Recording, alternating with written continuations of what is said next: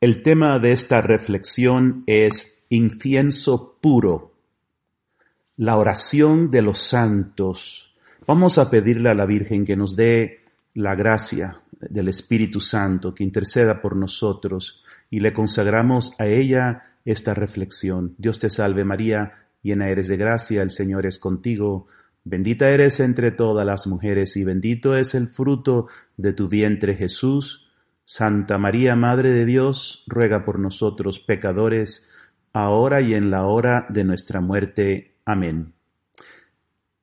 Pues bien, el incienso puro, la oración de los santos, que aparece en Apocalipsis capítulo 8. Vamos a ver el contexto de este capítulo.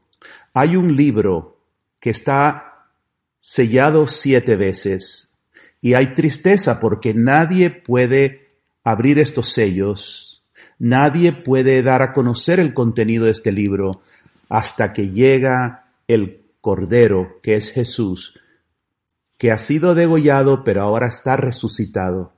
Y él sí es digno porque lo que contiene este libro es precisamente las obras de salvación contiene la revelación de lo que Dios hará para rescatar a su pueblo y establecer su reino.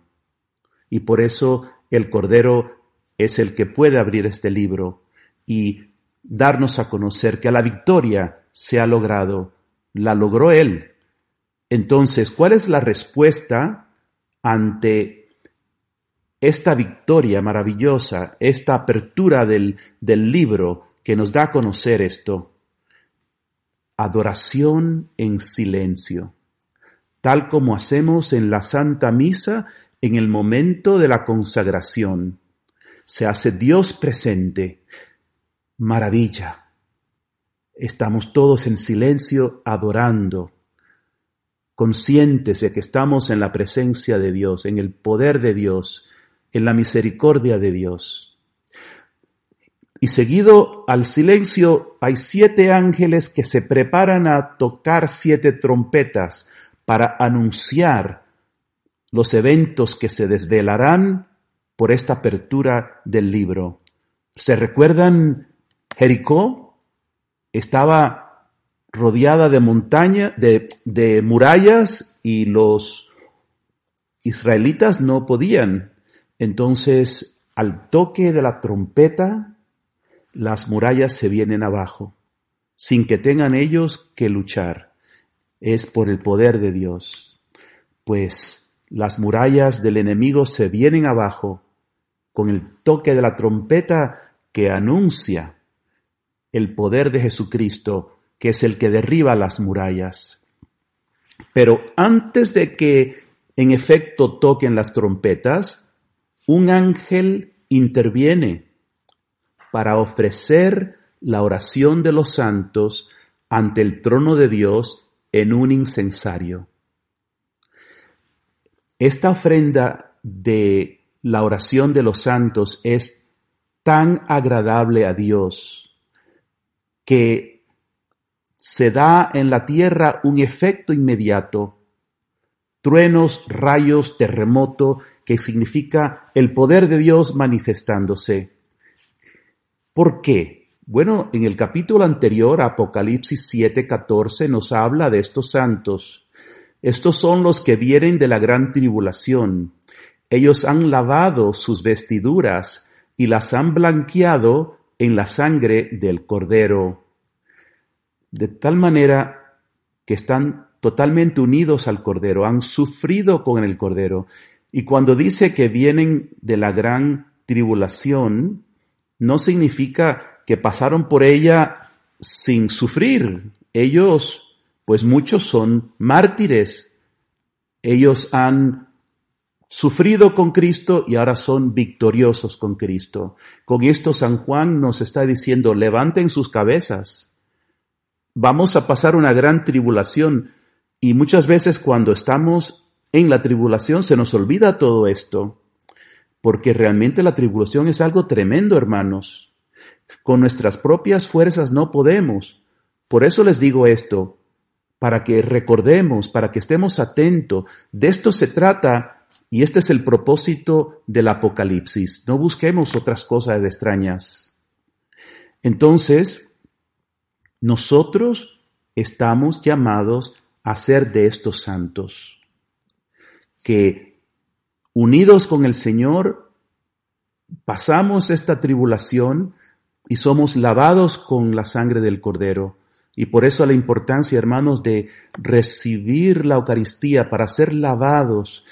Pero sería una hipocresía recibir la Eucaristía si no estamos dispuestos a participar de ella en la vida diaria, en las pruebas. Y no todos vamos a morir mártires, o sea, no todos vamos a ser mártires de sangre, pero sí todos estamos llamados al martirio interior, por haber unido todo al martirio interior del Señor. En el camino sencillo de unión con Dios, en la página 139, tenemos este mensaje.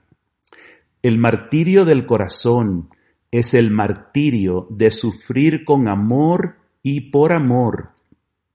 Hija mía, si sólo pudieras comprender el fruto del martirio, del sufrimiento, no desearías otra cosa en la tierra.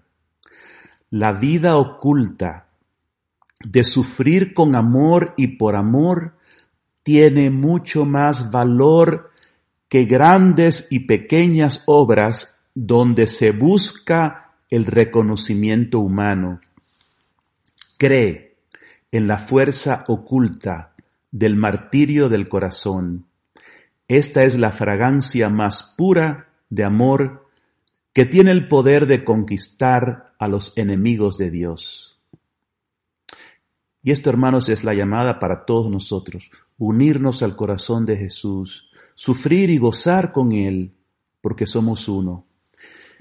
Y pues San Juan, en el capítulo 10 del Apocalipsis, versículo 9, nos dice que Él come el libro, como hizo el profeta Isaías en el capítulo 2, perdón, eh, el profeta Ezequiel, capítulo 2, versículo 9 en adelante.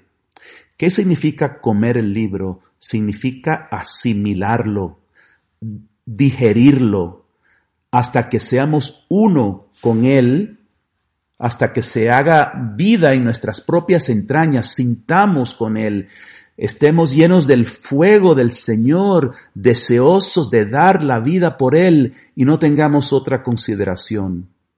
Aunque al principio sea amargo, porque tenemos que poner a muerte muchos desórdenes que llevamos en el corazón, muchas cosas que nos oprimen, pero después se convertirá en miel. Pues también nosotros, para vivir plenamente nuestra alianza en la comunidad de amor crucificado, nos dice el libro del Camino Sencillo en la página 18 eh, en números romanos, tienes que comerte el camino sencillo de unión con Dios como Ezequiel se comió el rollo en presencia de Dios. Es decir, no solamente leerlo, sino que sea el deseo de nuestra vida vivir esto. Es nuestra vocación, es nuestra identidad, es algo que está en el centro de nuestro ser. Entonces, ¿qué cosa es esta oración, este incienso puro? ¿Es silencio? ¿Es alabanza? ¿Es comer el libro? De manera que no son solo palabras la oración, es la entrega de nuestra vida, es que nuestra vida sea una oración, porque la oración es comunión con Dios, es recibir de Dios y darle todo a Dios. Una nueva vida en Cristo, dando con Él nuestra vida al Padre, como víctimas de amor. Esto es ser pobre de espíritu, porque ya no nos pertenecemos, nos hemos entregado y vamos a ser fieles en las pruebas. Nos vamos a ayudar unos a otros a seguir adelante en la tribulación, creyendo que el poder de nuestras oraciones es tan grande porque Cristo continúa actuando en nosotros. Este es el proceso de vivir el camino y para esto es que nosotros vivimos. Hermanos, que el Señor les bendiga.